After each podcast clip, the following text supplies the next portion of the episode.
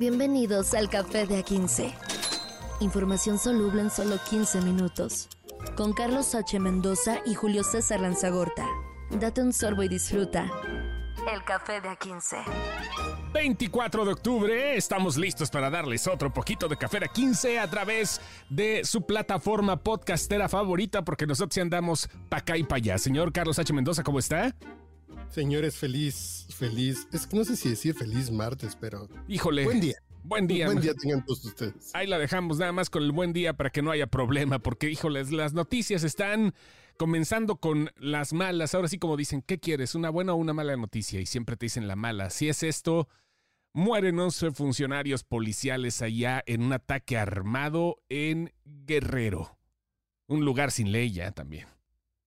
Pero, pero no fue un ataque, fue un ajusticiamiento, fue una emboscada.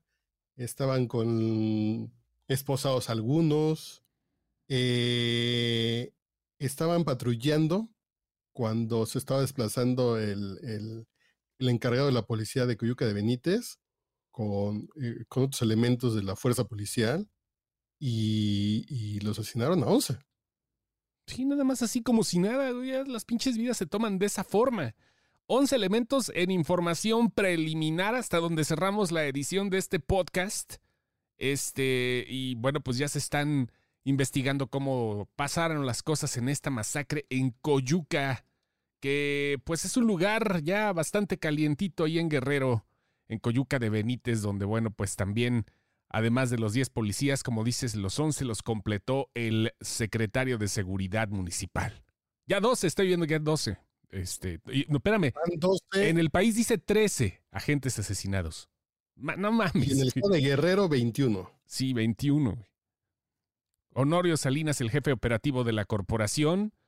Este, bueno, pues así se dio este asunto. Eh, la carretera que une Acapulco y Cihuatanejo, dos de las principales arterias turísticas del estado, la playita y todo eso, pues, como tú dices, el convoy interceptó a los agentes ya a la altura del poblado El Papayo, que está a unos 20 minutos el, el centro de Coyuca, y este no había ningún reporte de amenaza, solamente llegaron y como que alguien se le antojó.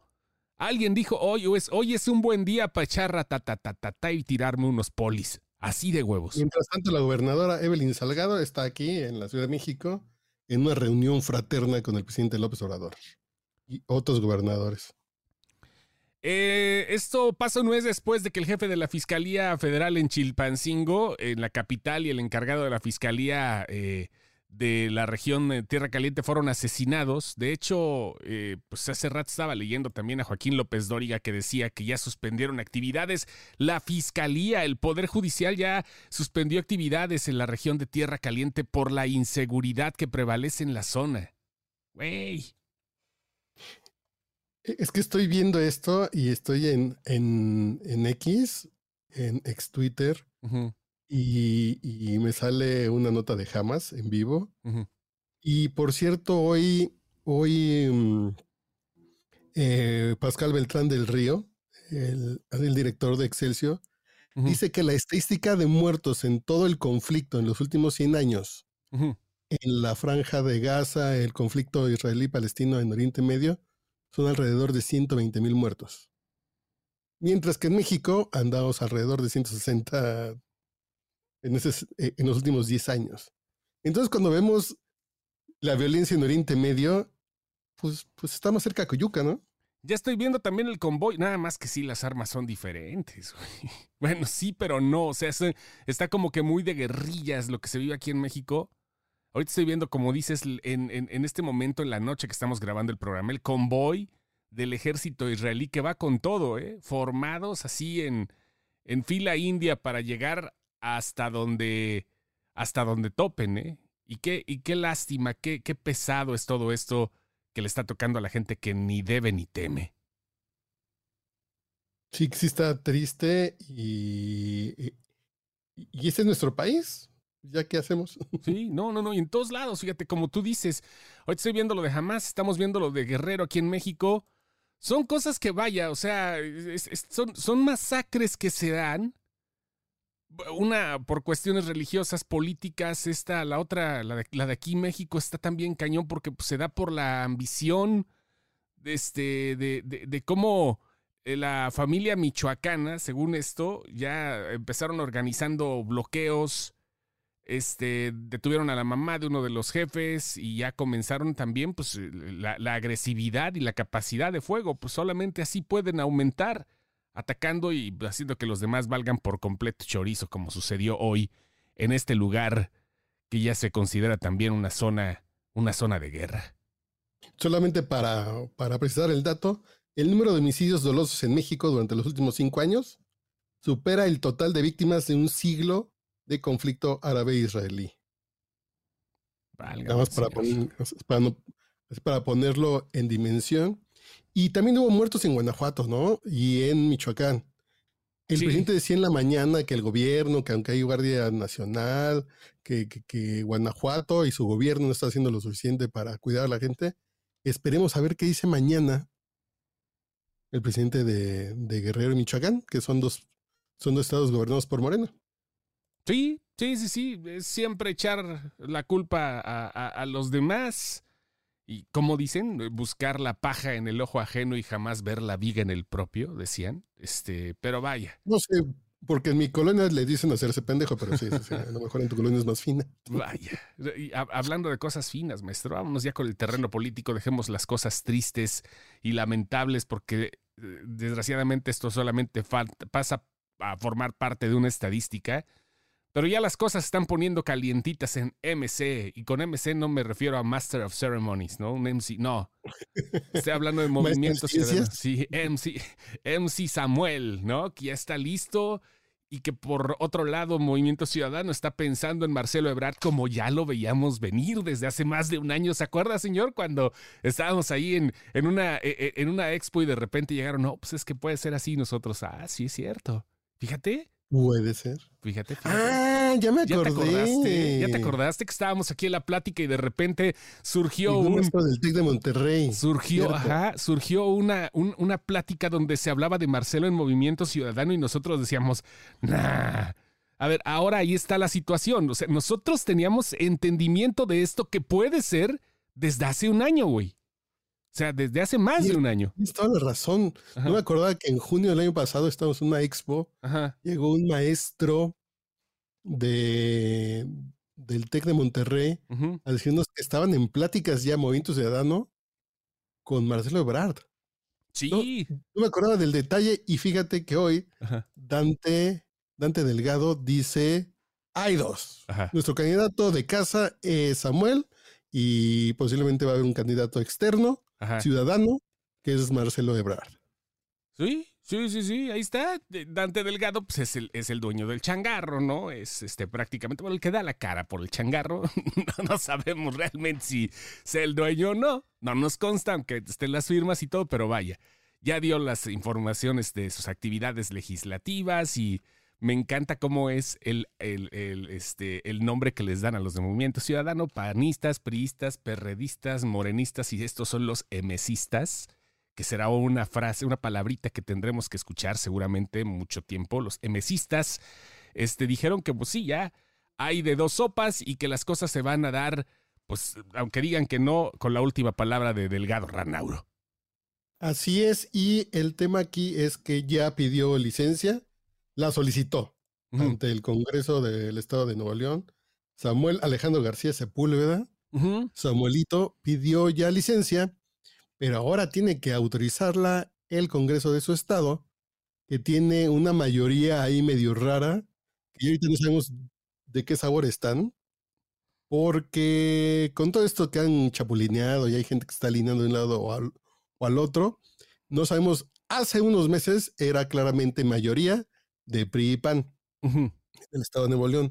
Ahorita está medio difusa y tendría que haber mayoría simple para que, para que se le dé la licencia. Y no sería en automático que, que algún secretario o algún elegido por Samuel se quedaría. El gobierno tendría que elegir a su sucesor. Ok, y es okay. decir, y si no le dan licencia, tendría que renunciar. Es decir, que si no gana, pues ya no regresa. Ok, si no le dan licencia, renuncia. Que a, me- a la mera hora le podría convenir también, ¿no? Que de repente le dieran su licencia y como no va a ser un candidato, no, no va a ser un este, suplente de dedazo, podría ser por ahí que pueda convenir unos seis meses para cambiar el rumbo de las cosas y que llegue. Ahora, ¿qué pasó con mi casa, güey? No, está cabrón. Sí, sí, sí, porque se fue, esta semana se fue a Japón Ajá. y Asia y ayer andaba presumiendo que se había traído harto dinerito, harto dólar para su estado. Pues sí, ahí está Samuel García y está Marcelo Ebrard. Ahorita las cosas se están pintando acá de manera interesante para la política, como ya habíamos previsto que en los últimos meses del año es que es donde se iban a poner las cosas de varios colores. Y este estaba leyendo también que en el documento se manifestó por parte de él, de Samuel García, que el secretario general de gobierno, Javier Navarro, se quedaría como encargado de despacho. Eso, eso, bueno, también ya sería cosa de que el Congreso decidiera y bueno, que son cuestiones locales y todo, para ver qué rollo eh, con, con, con este proceso que no sorprende, pero sí a la mera hora dijimos, ay, no manches, Samuel, ¿en serio? Yo diría que todavía falta que se cuesta el, el el caldo, ¿no? Un ratito más, porque pues no es tiempo todavía para Samuel García. No sé, pero igual creo que lo estamos viendo eh, como si fuera para ganar o perder. Y aquí lo que quiere eh, Movimiento Ciudadano es sobrevivir, es no perder el registro y quedarse con un 10, 15%, ujú. que no creo que Samuel lo logre. ¿eh? No, No, creo no, sinceramente que Samuel jale a la gente, no lo creo. Entonces, veremos qué tanto le quita que ahorita en las encuestas le daban 8, 9 puntos, que se lo está quitando principalmente a Xochitl, no a Claudia. No, no, no, claro que no. Claudia anda en otro. ah, Claudia está en otro nivel todavía. Supo este, llevársela tranquila, supo quedarse callada en, en- en ciertos momentos y creo que las cosas le han funcionado para bien a, a- a Claudia. Y bueno, vamos a ver qué onda con este nuevo allegado a la, a, a la grande, como se le dice, el, el- el muchacho que ya está pensando en, en- en lugares insospechados en algún momento, porque pues seguramente lo quería, pero no tenía la oportunidad y ahorita se le está dando a fin de cuentas. Vaya. Sí, ya veremos qué tanto quita o qué tanto se acomoda como una opción de, de, de, de oposición o si solamente va a ser si solamente va a ser comparsa. Si Y ver cuál es la diferencia Ajá. Si es Marcelo o si es eh, Samuel. Hasta el momento no hay postura. interesante. Hasta el momento no hay postura de Marcelino, ¿eh? No, no se ha visto nada, por lo menos en sus redes sociales, no ha sacado nada, simplemente ha estado compartiendo cosas, este, eh, eh, vaya, fuera de contexto, del contexto que tenemos ahorita. Su último, su último ex tweet fue el 20 de octubre. Eh, han sido tres días de silencio. Hoy pensábamos que iba a sacar algo, pero no. Este, se ha, se ha comportado todavía no ha querido alegar, mientras que, bueno, pues ya ahorita las cosas empiezan a moverse de un lado a otro. Y Este, Marcelo sí, le puede quitar a los dos lados. ¿eh?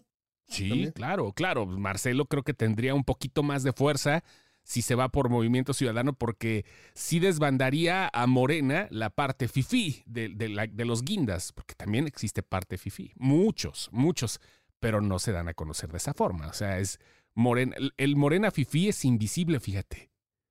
Sí, sí, fíjate que es un tema interesante. Sí, sí, sí. El Morena Fifi es no invisible, pero pasan desapercibidos de otra manera, ¿no? El Morena Fifi, aunque se vista de verde como este, eh, eh, eh, como Manuel, ¿no? El, el exgobernador de Chiapas, Manuel Velasco. El, el Morena Fifi que eh, acompaña a los mítines a Marcelo Ebrard, que los vemos tras bambalinas, y nombres, así parece reunión de exalumnos de ponle la escuela que quieras, ¿no? O sea, de paga. Está interesante. Así es. Está interesante. Ya veremos para dónde va este tema de, de Marcelo, Samuel y de las elecciones que, que ya falta menos y falta que se defina el tercer candidato porque sí, seguramente habrá un tercer candidato. Sí, eh, vamos a ver, estamos ahorita 20 de 24 de octubre ya. Este, Día de las Naciones Unidas. Sí es hoy, ¿verdad? Día de las Naciones Unidas, sí. El 24 de octubre son de esas cosas que celebramos de niños hasta las Sí. monografías compramos ONU y les seguirán enseñando lo mismo a los chavos. No creo. No, ya. los niños no creo que sepan qué es la ONU. Bueno, a lo mejor sí, pero muy a la fuerza.